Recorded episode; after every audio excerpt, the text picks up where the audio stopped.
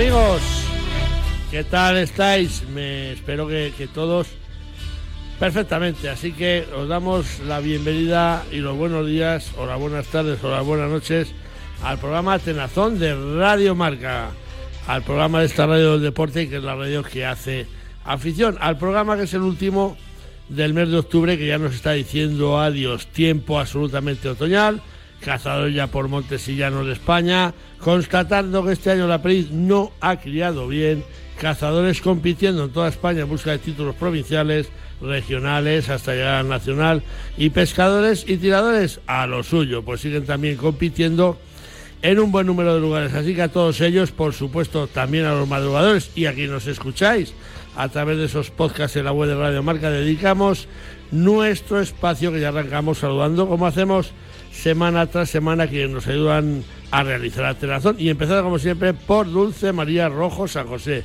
por esa voz más dulce de Radio Marca. Dulce, muy buenos días, ¿qué tal? Muy buenos días, muy bien. ¿Cómo se presenta el fin de semana? Pues espero que se presente muy bien y espero que para ti también lo sea, porque creo que tienes este sábado una cita que te hace especialmente ilusión. Bueno, ¿Se lo vas a contar a los oyentes? Se lo voy a contar y luego se lo va a contar mi perro también eh, dentro de un ratito.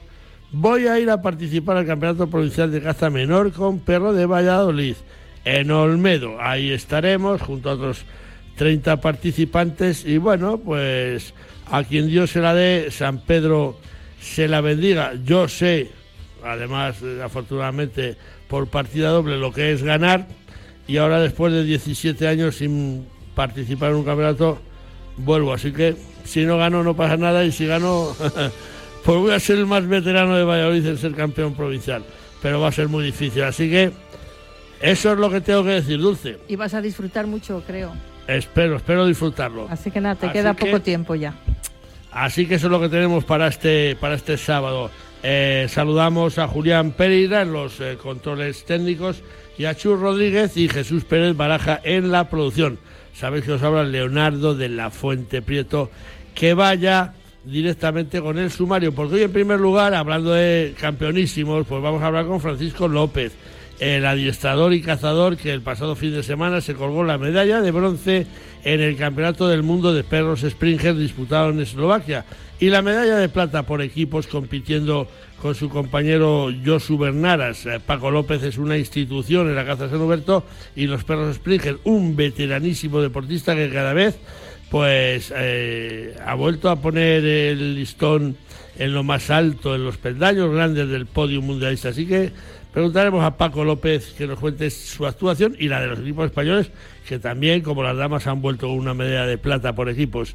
En la sección Compañero del Alma, compañero, volveremos a hablar del lobo, en esta ocasión con la diputada nacional palentina Milagros Marcos, la responsable de Agricultura del Partido Popular en el Congreso de los Diputados, y que ha demostrado que el Congreso porque no tiene pelos en la lengua y llama las cosas como son. Milagros Marcos lleva luchando meses para que el lobo sea de nuevo especie controlable desde la caza. Y queremos que nos cuente cuál es la actual situación del lobo en nuestro país para ella y para su grupo popular y para cientos y miles de personas. Y en la sesión de pesca hablaremos con el pescador e influencer vallisoletano Carlos Carbonero Bayón, uno de los grandes expertos de la pesca del lucio y otros depredadores, pero también probador oficial de la marca de señoros Fox Racher, con lo que charlaremos con un pescador deportivo que se pasa cientos de horas al año en el río probando artículos para la pesca y en esta época sacando unas especies deportivos y bonitos de pescar como son los lucios, aunque también pican otras especies. Pero bueno, que sea Carlos Cabornero Colochini quien nos lo cuente. Este va a ser nuestro menú para el programa 564 que esperamos que sea de vuestro agrado. Mutuasport te protege mientras cazas para que no tengas que preocuparte por nada. Seguros del cazador, cotos de caza, monterías, batidas y ganchos, juntas directivas de cotos de caza, perros de caza, realas, guardas de cotos de caza, competiciones. Mutuasport, siempre pensando en la seguridad del cazador y de la actividad cinegética. Infórmate 915-340-444 o en mutua.mutuasport.com. Bueno, pues nos vamos con el Santoral que nos patrocina esta semana Mutuasport. Eh, Santoral es el sábado 28 de octubre. El calendario nos recuerda que se celebran los santos de Alberico, Cirila, Fidel, Ginés, Judas, Leonardo, Simón y Terencio. Leonardo es uno de los siete Leonardos que tiene el calendario, así que a todos y a todas muchas felicidades. Pero este no es el tuyo, ¿no? Este no es el, yo celebro Es siempre igual, felicidades. el 7 de noviembre. Además es que, fíjate, va pegando a Judas, casi me da, me da ganas de, no. haberlo dicho. Pero hoy es también San Leonardo. Felicidades a todos. Un segundo. Tiempo suficiente para enamorarse, para dar un beso, para brindar con amigos, para iniciar una aventura, para dar el primer paso, para elegir qué comemos, para marcar un destino en el mapa, para dar me gusta. Cada segundo se suben a internet 6 millones de fotografías y más de un millón de vídeos. Cada uno tiene su historia y su escenario. Busca el tuyo en provinciadevalladolid.com. Vive cada segundo. Diputación de Valladolid. Nos vamos con Dulce María, con esa sección de noticias. Arrancamos con tiro al plato, porque no se han acabado las competiciones todavía, ¿eh?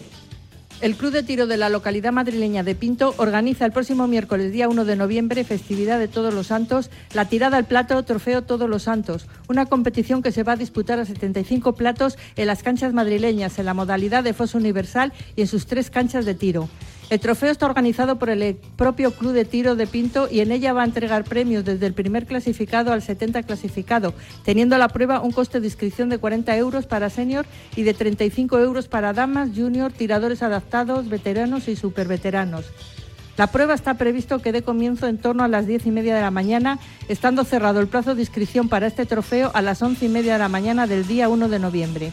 Suerte y al plato. Suerte y al plato. Continuamos con Galgos porque Nava del Rey se postula para coger una buena parte del Nacional de Galgos en campo de 2024, aunque ya veremos. La localidad vallisoletana de Nava del Rey se posiciona para albergar las carreras de cuartos, fina- semifinales y final nacional del Campeonato de España de Galgos en Campo, Copa de Su Majestad el Rey, que se disputará en enero de 2024. Según ha podido saber Atenazón, la Junta Agropecuaria local se reunió la semana pasada con la directiva del Coto Hermanos Antonio de Nava del Rey para comunicarles la decisión que ya han tomado, pero que aún se tendrá que hacer oficial. Asimismo, la Federación Española de Galgos está tratando de hacerse con el reservado de liebres de este coto para tener su propio campo permanente de carreras.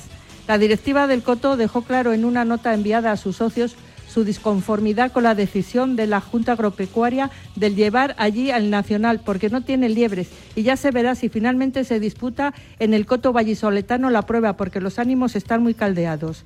En este sentido, también hemos sabido que la Junta Agropecuaria recibiría una cantidad de 50.000 euros por ceder el corredero, de los que 8.000 euros irían destinados para la Sociedad de Cazadores de Nava del Rey, que el pasado sábado disputaron parte de su campeonato local de galgos en campo, donde únicamente tres liebres.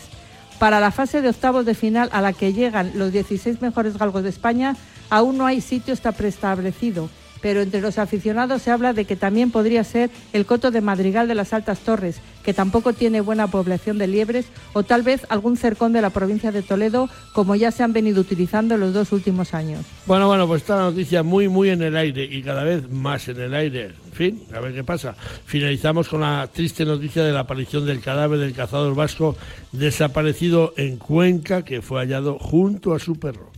La búsqueda del cazador vasco desaparecido el domingo día 15 de octubre en el Parque Natural de la Serranía de Cuenca terminó el pasado sábado día 21 con el hallazgo de su cadáver. Según la web Jara y Sedal, el cuerpo sin vida del hombre de 67 años estaba en el paraje El Sabinar, a varios kilómetros del coto El Ensanche de Buenache de la Sierra donde se le perdió la pista. Su perro, que le acompañaba en la jornada de caza, permaneció junto a él durante los seis días que duró su ausencia. JP era vecino del pueblo guipuzcoano de Usurbil y había viajado a Cuenca para cazar zorzales. Más de medio centenar de personas participaron en el operativo de búsqueda entre agentes de la Guardia Civil, voluntarios de protección civil, personal de Cruz Roja, agentes medioambientales y una brigada antiincendios un helicóptero y varios perros rastreadores también colaboraron en el rastreo. La búsqueda se vio dificultada por las condiciones meteorológicas adversas que obligaron a suspenderla el jueves y el viernes por la lluvia y el viento. Finalmente el sábado se reanudó y se encontró el cadáver del hombre y a su perro que no le dejó solo ni un momento a su lado. Aire libre, ríos limpios, montañas vivas. Un mundo rural donde redescubrir las cosas importantes de la vida. Vente, a un paso tienes el paraíso del siglo XXI. Zamora enamora. Patronato de Turismo, Diputación de Zamora.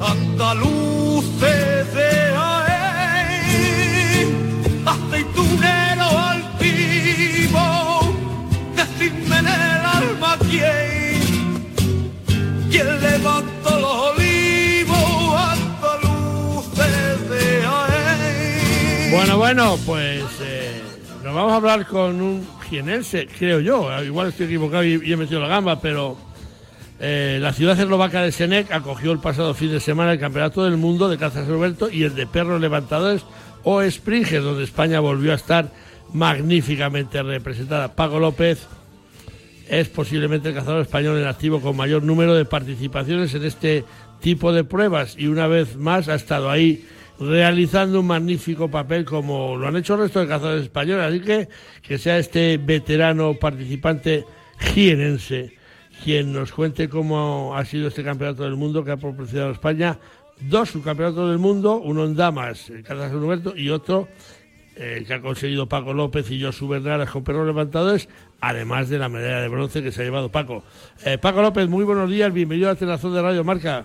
Buenos días, eh, Leonardo, ¿qué tal? Anda, como no seas de Jaén, la arma buena, ¿eh? Pues de Jaén no, ni, vamos, te mato. yo no tengo nada en contra de Jaén.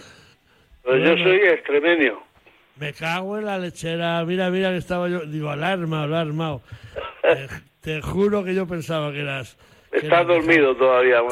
Pero bueno, en cualquier caso le damos, le felicitamos a todos los jienenses. Sí, está claro, no es porque, oye, algún día llegará alguno también.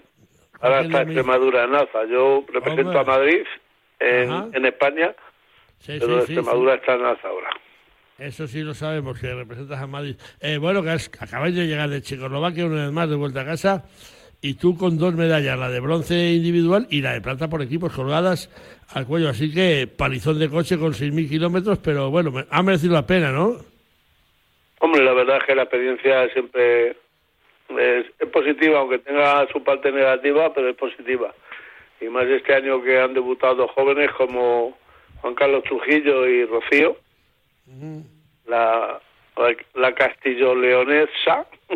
Sí, sí, sí, nuestra, nuestra paisana, que, que creo que ha sido la alegría del campeonato, ¿no? Hombre, no te quepa duda. Ha sido la alegría, además, mm, gracias a ella, bueno, pues eh, han, han venido con la plata porque hay que abatir una pieza, aunque eh, esta Eva hizo una buena puntuación, pero si no es por la perdiz de Rocío, pues no hubieran alcanzado la plata.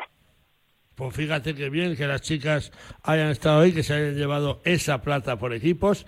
Eh, eh, ahora, teníamos que haber visto a Eva Ríos reírse en alguna foto. Habéis metido un montón de fotos, no se ríe ni para Dios. Es muy seria. ¿Cómo que seria? Parece un juez en vez de, en vez de una cazadora, además, amiga nuestra. Sí, pues Rocío todo lo contrario. ya, ya, ya, sí. sí lo, Rocío la alegría de la huerta. Y luego sensible, se emociona mucho. Sí, Es fácil, de lágrima facililla. Pero vamos, es una chavala con futuro en el, en el mundo este de San Alberto porque eh, pone muchas ganas. Y, es, y bueno, eh, tiene al perro como ella quiere. Donde ella quiere hacer con el perro lo que le da la gana. O sea, eh, va bien. Tenemos buenas, buenas mujeres. Cualquiera de las que hubiera ido, de las que tenemos en España hoy por hoy, podemos presumir de que hay muy buenas participantes femeninas de San Alberto. Sí, sí, señor, y así lo están demostrando y así se lo aplaudimos. Eh, la otra plata por equipo ha sido para ti, para Josu Bernaras, en perros Springer o, levantadores, además de tu medalla individual con tu perrita Cher de Almaguera. Háblanos de esta actuación que ha estado a punto de, de otorgaros el oro. Bueno, pues la verdad es que es difícil sacar el oro allí, porque bueno, esto es una cosa que siempre se viene diciendo, que esta gente, bueno, pues eh, italianos, eh, serbios, croatas y demás dominan el tema, pero no a nivel participativo. Lo que pasa que, bueno, eh, en esto como en todo, eh, siempre hay alguna cosita, alguna trampita, alguna historia rara, ¿sabes? Entonces, bueno, pues eh, la verdad llevamos un equipo mm, bueno en todo, y porque yo hizo un buen recorrido, yo tuve yo tuve su- suerte, vamos a decirlo así, porque yo donde yo tenía que seguir mi continuidad ya había hasta el italiano, Pues, tenía que seguir mi recorrido. Entonces, si ha pasado ya el italiano, difícilmente iba a encontrar caza. Lo que pasa es que yo tiré un poquito de los 70 tacos que tengo, Ay, de esa experiencia, y me adelanté, hice un, bueno, di una vuelta eh, por donde no había estado para coger el aire, y tuve la suerte que había una pareja de faisanes, además salvajes, y, y abatí uno. Abatí uno y eso nos ha servido para para lanzarnos con el título. La- la- A mí la- con, la- con el bronce Ajá. y luego pues eh, en equipo pues claro eh, eh, eh, volvemos igual que ha pasado con las chicas que si no hay caza abatida por muy buena puntuación que haya sacado Ya. no hacen nada Esa, esa es la parte desagradable del campeonato, Paco, que ha habido quien no ha encontrado caza, como los de San Huberto, por ejemplo. efectivamente tú tienes ahí bueno a, a Trujillo que hombre que es un chaval que ha estado entrenando unos días que estuvimos entrenando juntos para que cogiera el perro bueno pues invocara un faisán eh, ya sabes tú como cazador que eres que no es lo mismo invocar un faisán que una perdiz ni en peso ni en volumen Claro. Eh, pues estuvimos entrenando y bueno, pues un chaval que va y va preparado, un tío joven, al igual que que Trejo, Trejo. o sea, era un equipo bastante compensado, pues con Trejo, la verdad es que entrenamos juntos, porque como yo soy extremeño y él es de un pueblo de, al lado del mío, precisamente hemos estado entrenando hace nada, eh, allí al lado de mi pueblo, que hay un intensivo, y, y la verdad es que iban súper preparados. O sea, yo tenía una ilusión grande en, en los equipos que hemos llevado. Pero eh, si no tienes ocasión de caza, no tienes ocasión de demostrar, ¿sabes? Eh, Si no hay muy bien caza- que andes el terreno, por muy bien que haga las cosas, si no hay caza, no hay resultado. Bueno, si por lo menos este año os volaron las piezas, no como el año pasado, que os pusieron faisanes desplumados, pues ya ha sido un éxito, ¿no? Tengo la foto todavía. Bueno, pues, pues tuve la suerte. Le cambió la pareja de faisanes del terreno. Y que pude, estuve a punto de hacer un doblete. Fíjate, si Pero el macho doblete- me la, me- no le tiré, vamos, no llegué a tirarle porque no le vi. Luego me dijo eh, que el- eh, salió uno a la derecha, otro a la izquierda. Salió primero de la derecha, me giré a la izquierda y volví a la derecha, le maté. Y cuando me giré a la izquierda para buscar el otro, digo, coño.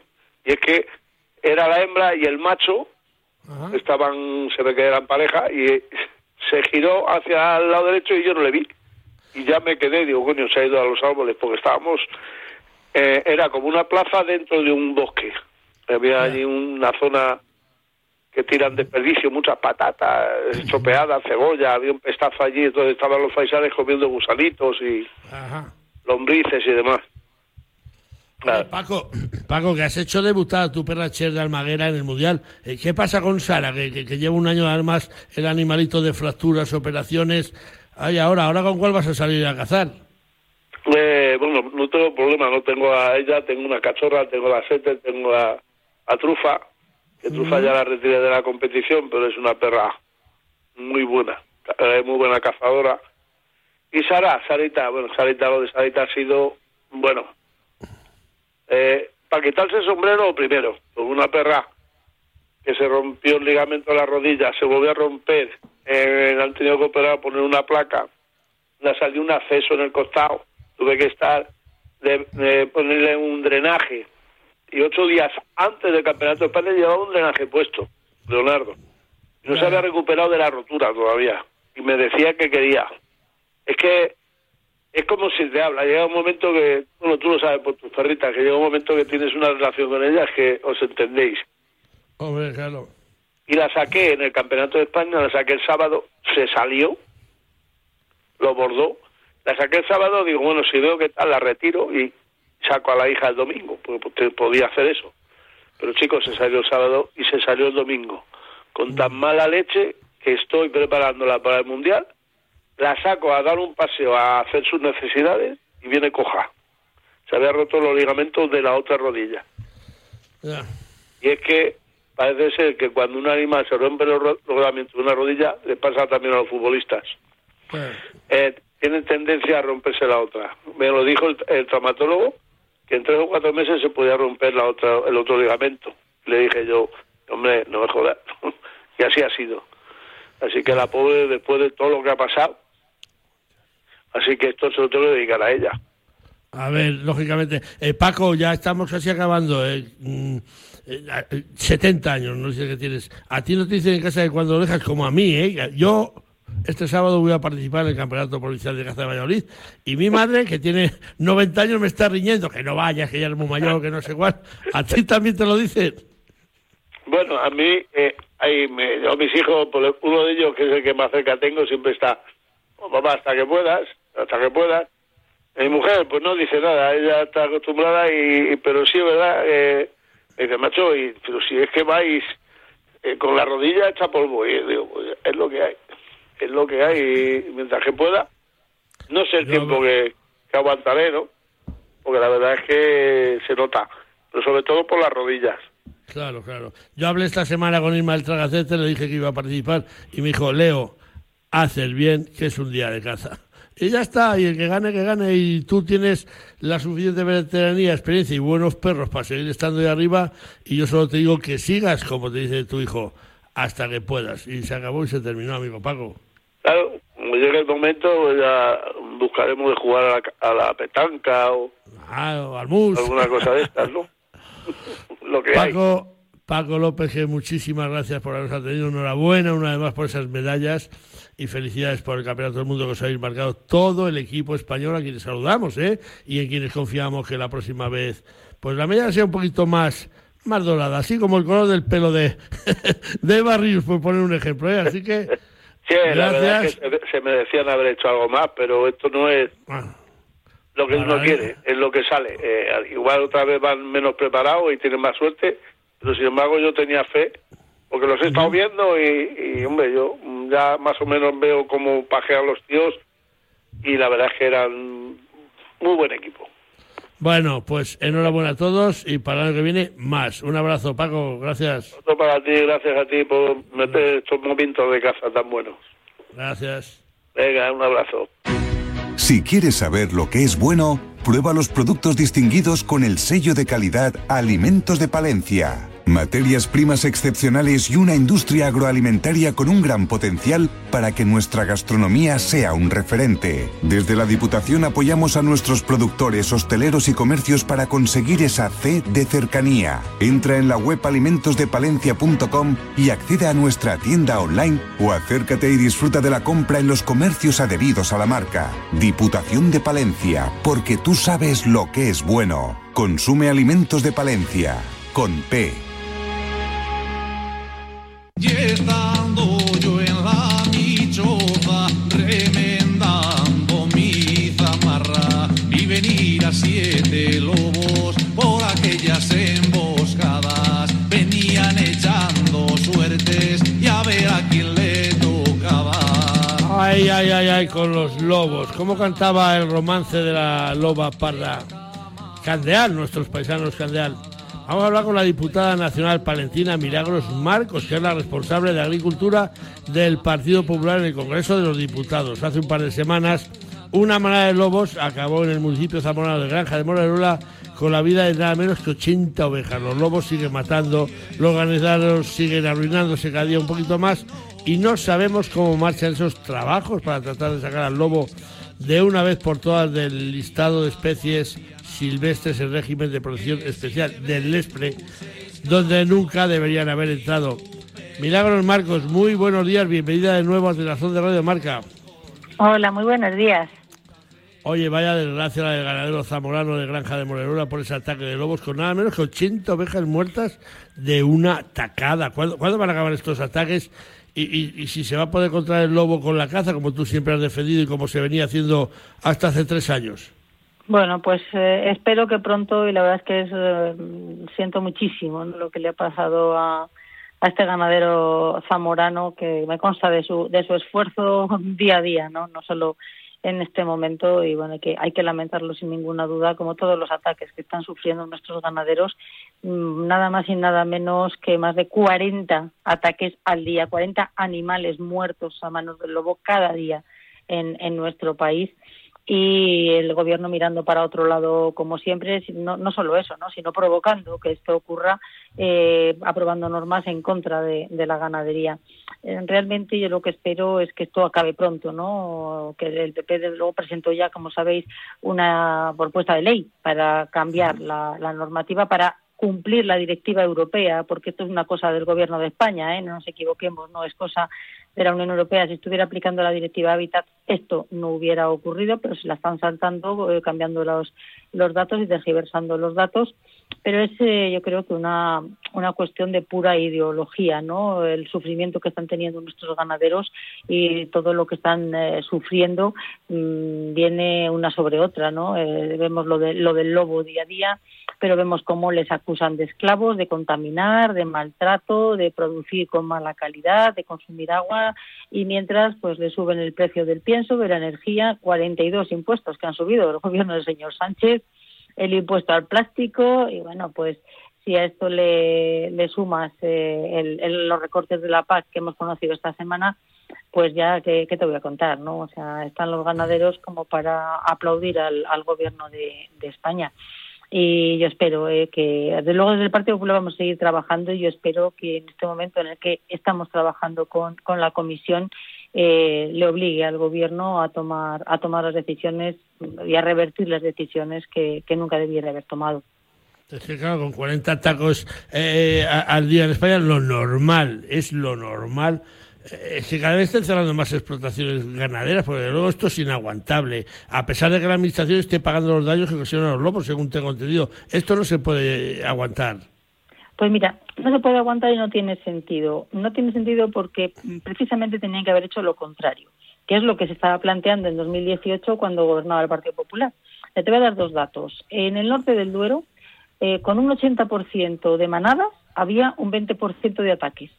Sin embargo, al sur del Duero, que es donde no había ningún control, pues el 80% de los ataques los producían el 20% de los lobos. O sea, había menos lobos y muchos más ataques.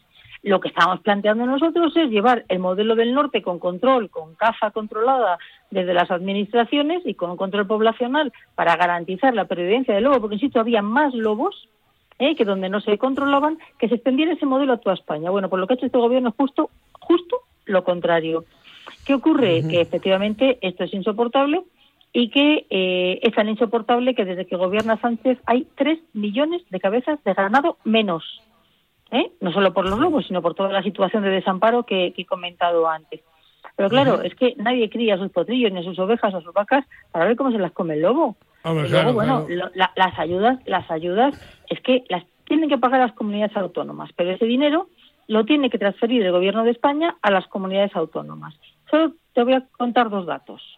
Mira, eh, el gobierno mm, este año, y estamos a finales de octubre, todavía no le ha transferido el dinero a las comunidades autónomas para pagar las indemnizaciones y le va a obligar, lo transferirá a mediados finales de noviembre y le va a obligar a que lo tenga justificado todo antes de diciembre o en el mes de diciembre. Y, ellos no han pagado, pero hay que justificarlo. No, claro, pero, pero no solo eso, no solo eso. Es que para poder, para transferirles el dinero les, está, les ha chantajeado. O sea, si no firmaban la estrategia en la que se bendecían las medidas que decía el gobierno eh, respecto al lobo, no les daba el dinero. Pero claro, si firman la estrategia, condenan a sus ganaderos al cierre. Entonces, no solo el chantaje, sino que encima se lo transfiere con 20 días para justificarlo y ejecutarlo todo. Oye, ganaderos a los que le han atacado a los animales en el mes de diciembre y enero, ¿eh? Enero, febrero. Y todavía hoy la comunidad autónoma no tiene el dinero. ¿eh? Y para recibirlas, encima con chantaje.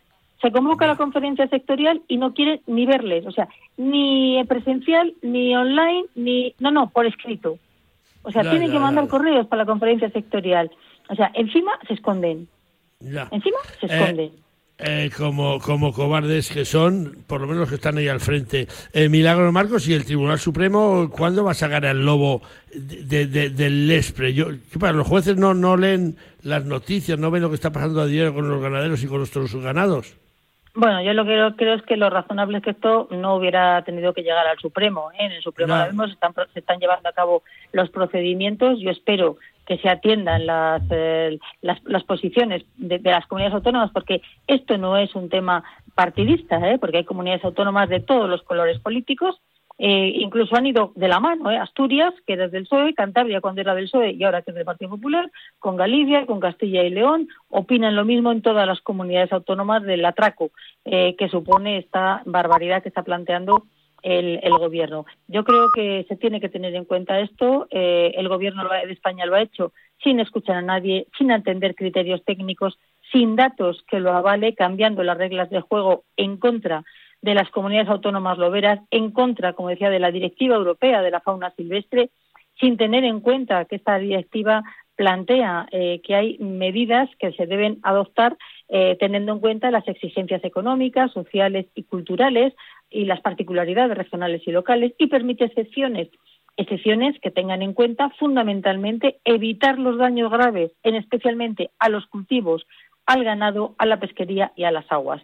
Esto quiere decir que se han saltado la directiva Hábitats, el Supremo lo tendrá en cuenta, pero es que eh, esto trae consecuencias, ¿no? El hecho de que se hayan saltado la directiva y que no hayan tenido esto, en cuenta eh, ha traído aparejado un crecimiento exponencial de la fauna silvestre, ya provoca más de 27.000 accidentes de tráfico al año, es decir, un 26% más que en el año 2018. ¿eh? Accidentes de tráfico por fauna silvestre. La directiva deja muy claro que hay que evitar problemas sociales, y yo creo que esto es un grave problema social, y eh, problemas también a la agricultura. Bueno, pues más de 11.000 siniestros agrícolas están vinculados a la fauna silvestre. Esto la directiva Habitat lo deja muy claro. Esto hay que tenerlo en cuenta y esto el Gobierno no lo ha tenido en cuenta. Yo espero que con todos los datos que se están aportando desde las comunidades autónomas de todos los colores políticos, insisto, el Supremo lo tenga en cuenta. Pero bueno, confío también ahora en los movimientos de la, de la Comisión Europea. Bueno, la Comisión Europea ha pedido que se aporten los censos. Yo no sé si España los ha aportado o no, pero, pero ¿cómo está el tema? ¿Sabemos si España ha dicho aquí hay 200 manadas de lobos o 700? ¿Se aportan esos datos? Bueno, eh, realmente lo que lo que ocurrió es que en el mes de abril la Comisión Europea abrió plazo para que eh, los Estados miembros enviaran información. El Gobierno de España envió información absolutamente sesgada. Eh, solamente le pidió datos a Galicia, Andalucía y a otra comunidad autónoma, no recuerdo bien, que no es Lovera. Es decir, no pidió los datos ni la actualización de datos ni a Cantabria, ni a Asturias, ni a Castilla y León, ni a bueno y, eso fueron esa fue la información eh, eh. que envió, ¿no?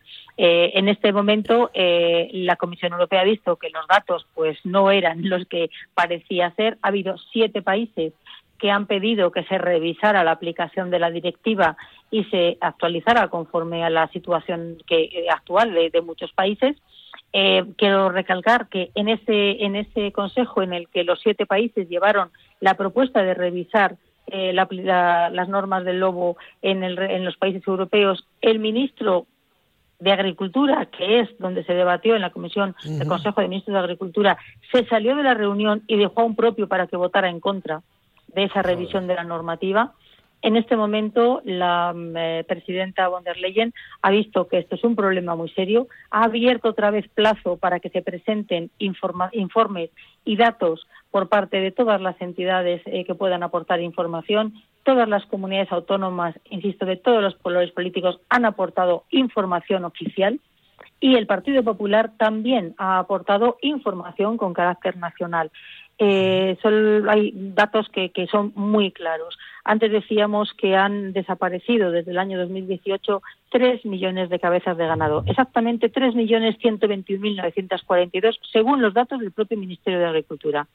Pues bien, eh, si tenemos en cuenta el censo nacional, que son datos oficiales del Ministerio, en el año 2000, eh, en el último censo, en el 2014, había 317 manadas de lobos, 39 de ellas compartidas. En este momento hay 388. Habrá algunas también compartidas, es decir, hay 71 manadas de lobos más, insisto, algunas días compartidas, y 3 millones de cabezas de ganado menos. Ese es el dato. Eh, si lo conjugas con los, los 14.000 animales muertos el año pasado, mm, pues yo creo que la Comisión Europea debe tener en cuenta estos datos y conforme a esto, más la información absolutamente técnica que han aportado nuestras comunidades autónomas, eh, pues se tomará buena medida y mm, espero que obligue al, al, gobierno de España a tomar medidas y, valorar la situación que está provocando y el grave riesgo en el que está poniendo a nuestros eh, a nuestros pueblos, al mundo rural. Pues eh, Milagros Marcos, eh, diputada responsable de Agricultura del Partido Popular, esperemos que la ministra o quien sea escuchen eh, este programa, eh, que escuchen estos datos que ha dado y que se les caiga la cara de vergüenza por no hacer nada para que nuestros agricultores, nuestros, nuestros ganaderos estén protegidos como se merecen, eh, en vez de tanta foto con trenecitos, con aves y con, y con falcones. Les tenía que dar vergüenza leer estos datos. Y, nada más, a ti darte las gracias por aclararnos una vez más la situación por la que están atravesando el lobo y, y nuestros ganaderos en España. Totalmente. Además, hay que tener en cuenta que en este momento hay una serie de comunidades autónomas donde está el problema, pero que cada vez se está extendiendo más. Por ejemplo, en La Rioja, donde en el último censo prácticamente no había ningún problema, hemos visto más de 68 ataques en este momento. Por eso, vale. el Partido Popular, el, el documento que ha presentado, lo han firmado 11 comunidades autónomas porque todas ellas ven como eh, la deriva que está tomando el Gobierno de España no protege la flora y la fauna, no permite su gestión y están todas ellas muy preocupadas con la evolución presente y futura de la fauna silvestre en todo el territorio nacional, de los problemas que pueden generar de cara a la despoblación ¿no? y el, al crecimiento descontrolado de esta fauna, la seguridad en las carreteras y desde luego eh, no puede consentirse la política del gobierno contra la ganadería y las terribles consecuencias que está teniendo en la producción de alimentos, que es lo primero en lo que se debiera pensar, ¿no? Si ya han visto cómo, cómo, cómo, está, cómo está la deriva, la deriva en el campo, que a, ayer mismo pedían la dimisión del ministro, pues creo que se lo deben hacer mirar, efectivamente. Y, igual no se ha dado cuenta. Eh, gracias por habernos atendido, nos come el tiempo, muchísimas gracias y hablaremos más a menudo contigo, que se te entiende muy bien. Un saludo. Muchas gracias, un saludo a todos. Beretta 694 Pro Sporting. Desarrollada y probada con el Beretta Shooting Team, 694 es la plataforma de superpuestas concebida expresamente para el tiro al plato con un objetivo bien concreto, ayudar al tirador a hacer algún plato más. Gracias a una cuidada labor de diseño mecánico y ergonómico, la 694 de Beretta es una superpuesta perfectamente equilibrada, que se abraza y se encara de forma natural e inmediata y con un swing perfecto y fácil de controlar. Más características de la 694 en nuestra página web www.beretta.com.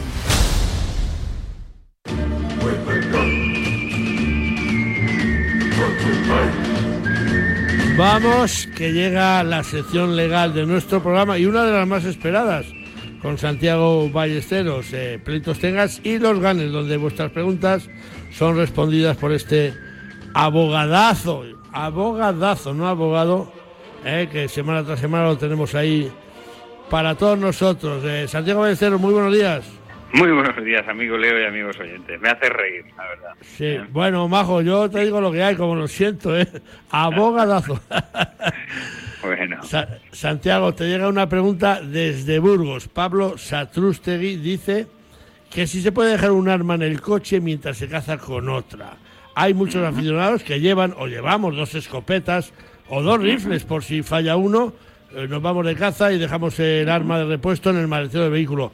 ¿Está permitida esta acción? Te pregunta Pablo. Bueno, pues difícil pregunta, eh, pero interesante pregunta. Entonces, como siempre, que ya es un clásico en este programa, vamos con, por partes como Jack el Destipador. Número uno, el, el titular de un arma tiene una obligación de custodia sobre la misma. Es decir, lo que no puede hacer es dejarla abandonada. Claro, ¿cómo interpretamos ese concepto de abandono? El concepto de abandono no deja de ser, una vez más, un concepto jurídico indeterminado. Eh, entonces, bueno, pues, ¿qué ocurre, como tú bien dices, un cazador que viene de Cataluña a Castilla-La Mancha, se trae dos armas, que va a Cuenca, ¿eh? que es otro, otro sitio icónico, ¿eh? uh -huh. y, y, bueno, pues, pues se lleva ese día de caza, caza por la mañana con un arma y luego con otra, y la deja en el maletero del coche.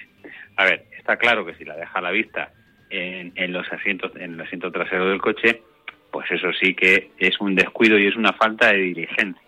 ¿Eh? Porque está diciendo, mmm, aquí estoy, ¿eh? Eh, si eres un delincuente, llévame. ¿eh? ¿vale? Pero, ¿qué ocurre, por ejemplo, Leo, cuando el arma se deja dentro del maletero y no hay ningún signo visible de que ahí haya un arma eh, y, bueno, y, y, esté ahí? pues yo, sinceramente, desde mi humilde opinión de jurista con 24 años ejerciendo y que, bueno, pues algo de este tema sé, ¿eh? eso para mí no, no es un abandono, ¿eh? porque claro, hasta si nos ponemos mm, papistas, pues incluso cuando estamos en la montería, ya cuando se ha recogido y está la gente comiendo, claro, el hecho de dejar el arma dentro del maletero del coche, ¿eh?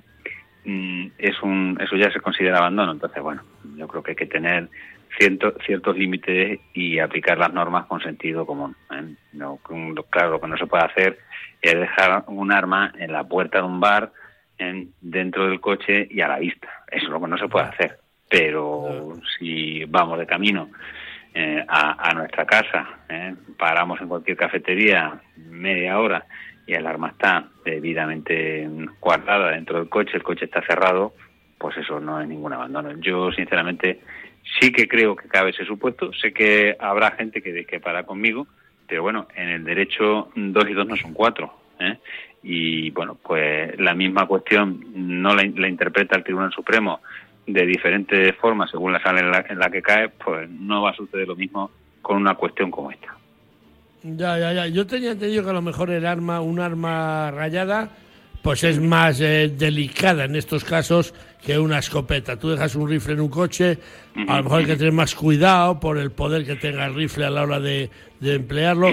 No sé, no sé si es igual o no, no lo sé. Bueno, eh, el rifle, sabes que, que, exige, eh, que se exige la obligación de tenerlo en el domicilio en un armero. ¿eh? Efectivamente, podríamos tener la, mm, el lógico pensamiento de decir, no, bueno, una escopeta, lo que dice Santiago, lleva razón, o es lógico.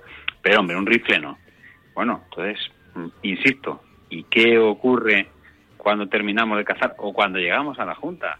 que el arma está en un coche, está en un maletero, ¿eh? y no está, el, porque no puede estar allí como un guardia civil en el coche toda la mañana el señor que acude a la cacería. Pues, pues yo creo que sinceramente eso no es un abandono. Otra cosa es que dejes el maletero abierto, el arma a la vista, ¿eh? o incluso el coche abierto y las armas a la vista. Eso sí es una negligencia, eso es una custodia, desde luego, descuidada, y eso sí puede dar lugar a, una infracción, ¿eh? incluso una, bueno, pues si fuera grave, ¿eh? pues una retirada de la licencia de armas, pero yo creo que también hay que ser sensatos y prudentes. Bueno, pues nada, hay que tener diligencia con nuestras armas, sean lisas o rayadas y, en fin, eh, Santiago, que yo creo que, que nuestro oyente Pablo Satrustegui ha quedado debidamente respondido y la semana que viene más, amigo. Pues sí, señor. ¿eh? Yo hoy voy a preparar unas hamburguesas de ciervo. ¡Hala! ¿eh? ¡Hala, qué suerte tienes! Hamburguesas de ciervo. Sí, sí, sí, para, comer eh, con libertad y con salud. Que te, que, te, aprovechen mucho y no se te ocurra echarle mostaza. ¿Al ciervo o lo que es del ciervo? sí, señor.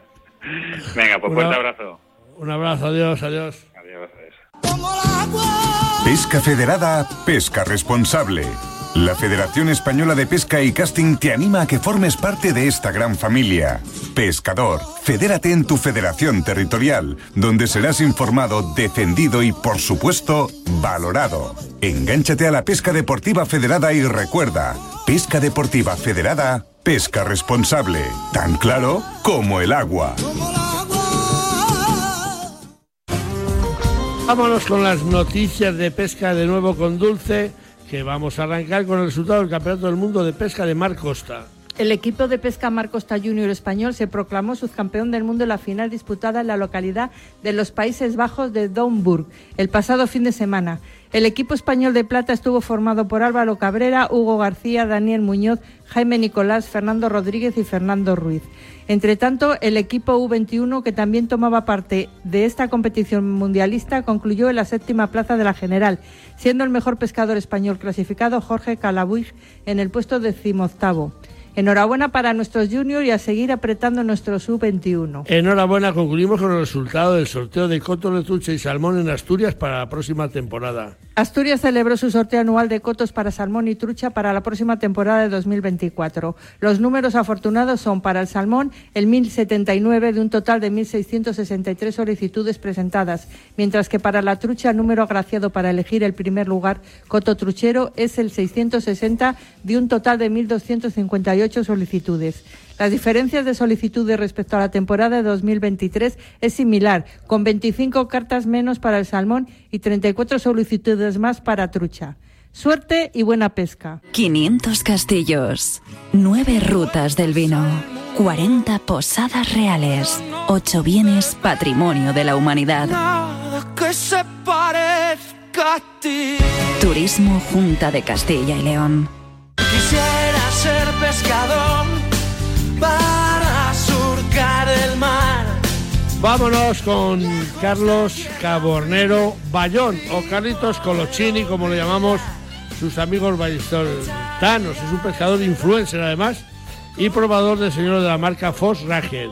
El David Bisbal de la pesca podemos verle también en la página Foss Rager Fishing Televisión España, en el canal de YouTube. Y Carlos es uno de los pescadores entendidos en la pesca del lucio.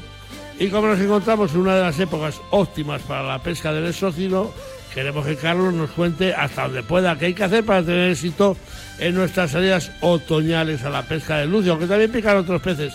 Carlos Cabornero, muy buenos días, bienvenido a Tenazón de Radio Marca. Buenos días, Leonardo, y a todos los oyentes de Radio Marca. Gracias. Carlos. Est- estamos en una de las épocas, tenemos una prisa que no veas. Sin ser la mejor época del año, no es mala para la pesca del lucio, ¿verdad? No, esta hora es la mejor época quizá para pescar depredadores, y entre ellos los lucios, y bueno, más ciprínidos que se convierten también, se van adaptando a lo que tienen en el río y se hacen depredadores. Yo alucino porque me has mandado una foto de un señuelo de la marca que tú patrocinas, Fox Ranger, que me dices que entran barbos a un, a un vinilo de, de- de- de casi 15 centímetros. De 18 centímetros, sí. Se me están tirando bastante. Ayer mismo tres se me tiraron. A señuelos de 18 centímetros. A un Replican Salon en color plata es a lo que más me- se me están tirando, que llama mucho la atención por el tamaño del señuelo, que es más grande que la palma de la mano.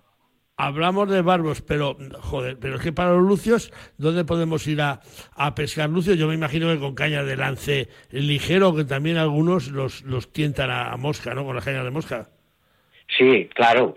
Ahora es tiempo para pescar ríos, pantanos, charcas. Es un momento divertido en el que se mueven desde pequeños hasta muy grandes los peces. Y claro, el aliciente de la pesca mosca es que sueles ver la picada y dan unas peleas espectaculares los peces. Ya te digo, ya te, Son ya te picadas vemos, muy bestias, muy, muy bonitas. ya te vemos en la página For Ranger Fishing Televisión España. ¿Cuántos días pescas a- a- a- al año? Porque, porque te van a salir escamas al final, ¿eh? Uy, pues voy todos los que puedo.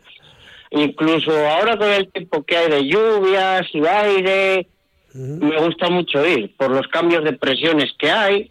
Eso hace que se muevan todos los peces. Y en esta época, al cambiar también la temperatura, hace una transición un poco todos los peces para irse colocando y preparando para, para el invierno, que unos duermen y otros pues no duermen tanto como los digo. depredadores. Necesitan estar activos y seguir buscando comida porque la fresa les llega en nada ya.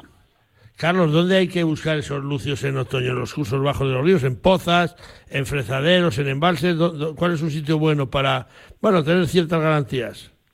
Pues ahora sobre todo aguas por debajo de corrientes, incluso dentro de las mismas corrientes.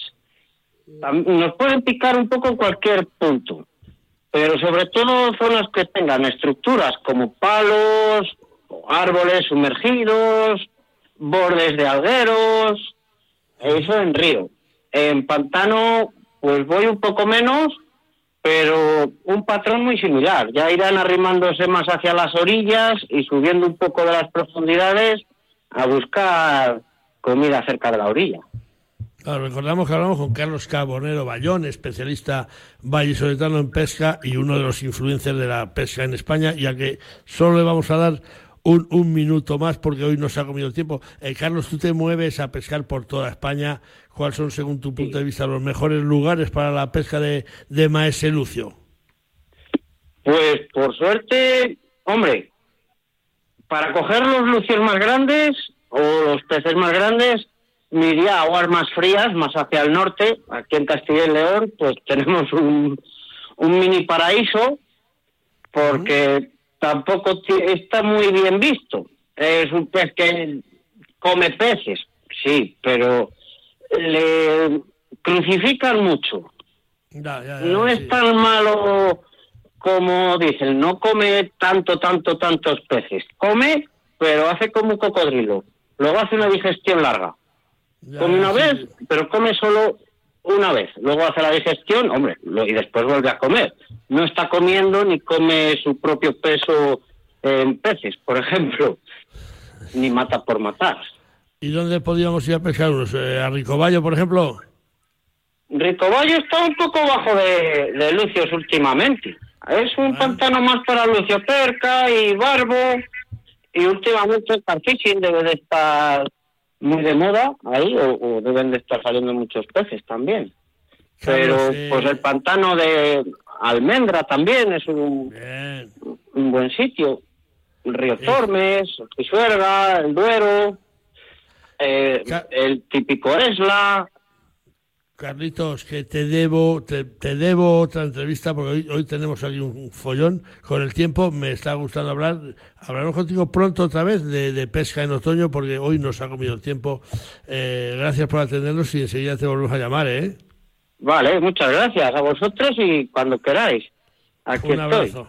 Un abrazo. Un abrazo. Gracias. Fiesta del Orujo de Potes. Del 10 al 12 de noviembre, ven a Potes, a Cantabria, y disfruta de la 31 Fiesta del Orujo. Una festividad donde solamente puedes pasar buenos tragos. Fiesta de interés turístico nacional, Orgullo de Potes, y donde la actriz Carmen Machi será proclamada Orujera Mayor el sábado 11 de noviembre a las 6 de la tarde. 31 Fiesta del Orujo de Potes. Del 10 al 12 de noviembre. Te esperamos. Cantabria Infinita. Ayuntamiento de Potes.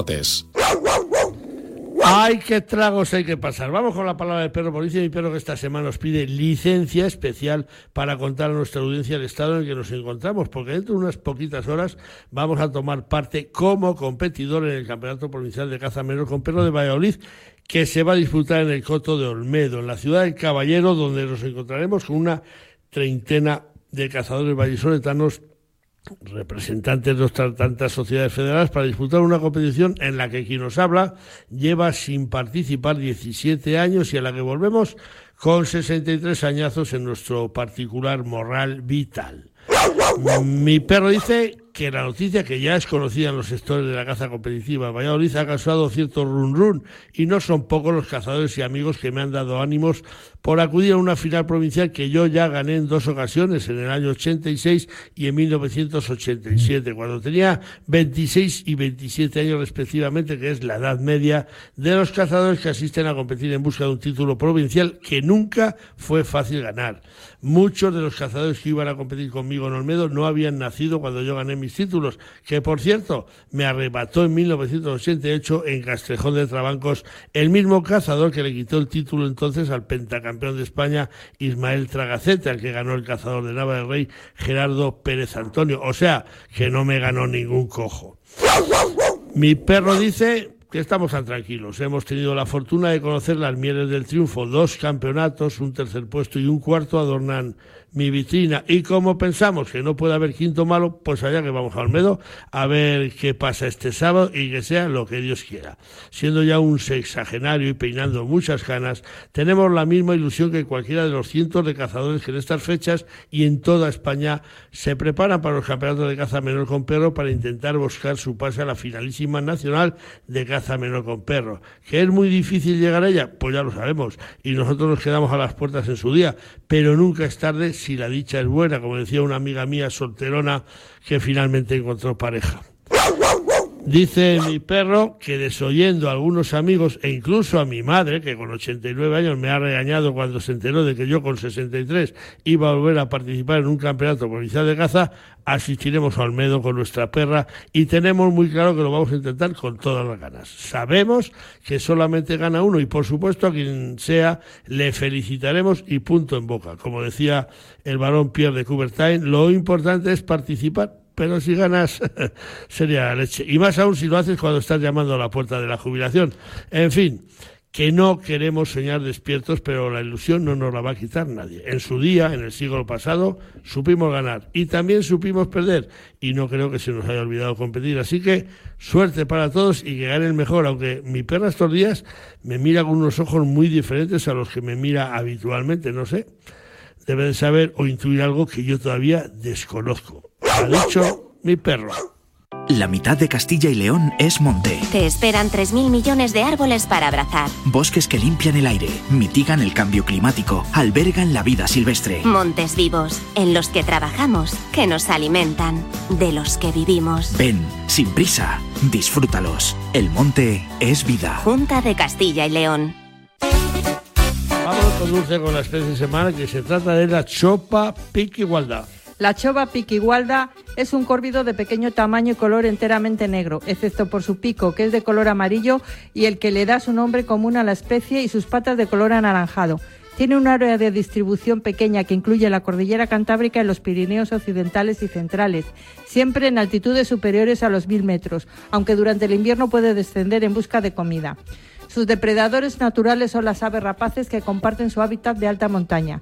La chova piquigualda anida en cavidades de paredes rocosas, en alta montaña de 2.000 a 3.000 metros, a menudo en barrancos completamente inaccesibles, por lo que las colonias de chovas piquigualdas pueden anidar en un mismo emplazamiento durante siglos. Los nidos, debido a la altitud, suelen estar muy cubiertos de pelo, vegetación y musgo para proteger a sus habitantes del frío. La chova piquigualda es un animal oportunista y omnívoro que se alimenta de semillas, plantas, insectos, caracoles, larvas y cualquier cosa que pueda contribuir a su nutrición. Es una especie muy gregaria que se encuentra siempre en bandadas ruidosas. En contacto con el hombre suele mostrarse bastante confiada e incluso atrevida si ve la oportunidad de conseguir algo de alimento. Mi tierra sabe a vendimia, a jamón curado, a leche fresca, a verdura tierna, a trigo dorado, a pan reciente, a rico asado. Mi tierra tiene mil sabores auténticos porque mi tierra es tierra de sabor. Disfruta de la marca de calidad de los productos de Castilla y León. Junta de Castilla y León.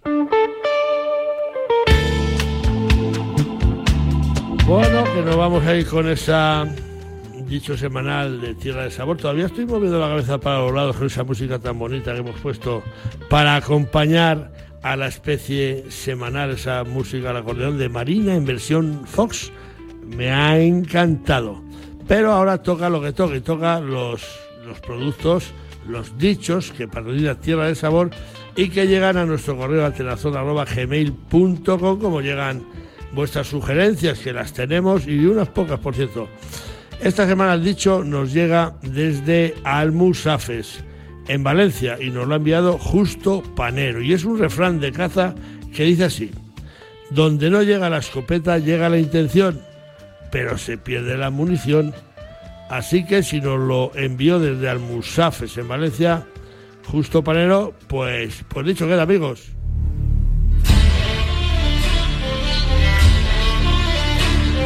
Y ahora que sí, que sí, que con el dicho hemos llegado al final de este programa 564. Así que solo nos queda dar las gracias a quienes nos ayudan a realizarlo, a Julián Pereira eh, en los controles técnicos, magnífico, como siempre, a Chur Rodríguez y Jesús Pérez Baraja en la producción. Y llegados a este punto, adiós con el corazón, decimos desde Atenazón Dulce Rojo y Leo Juntos, pero os tengo que recordar, yo creo, porque tenemos un lío que no veáis, que esta noche de sábado a domingo hay que atrasar los relojes. A las 3 serán las 2. Eh, hay dudas, unos dicen que sí, otros dicen que no, nosotros lo dejamos ahí. Es una es una mangarriada tenerse que levantar a las 3 para trazar el reloj a las 2. Pero que lo sepáis por si acaso. Así que amigos, Dulce, que nos vamos. Venga, hasta la semana que viene y tú disfruta de tu campeonato. Yo me marcho a Olmedo eh, y ya te he dicho, como he dicho la palabra del perro, que sea lo que Dios quiera. Si yo ya supe. Ya te lo vas a pasar bien, de todas las maneras. Me dijo Tragacete, es un día de caza, vete a cazar y así haremos y que gane el mejor. La semana que viene lo contamos. Adiós, muy buenos días a todos. Adiós. Adiós.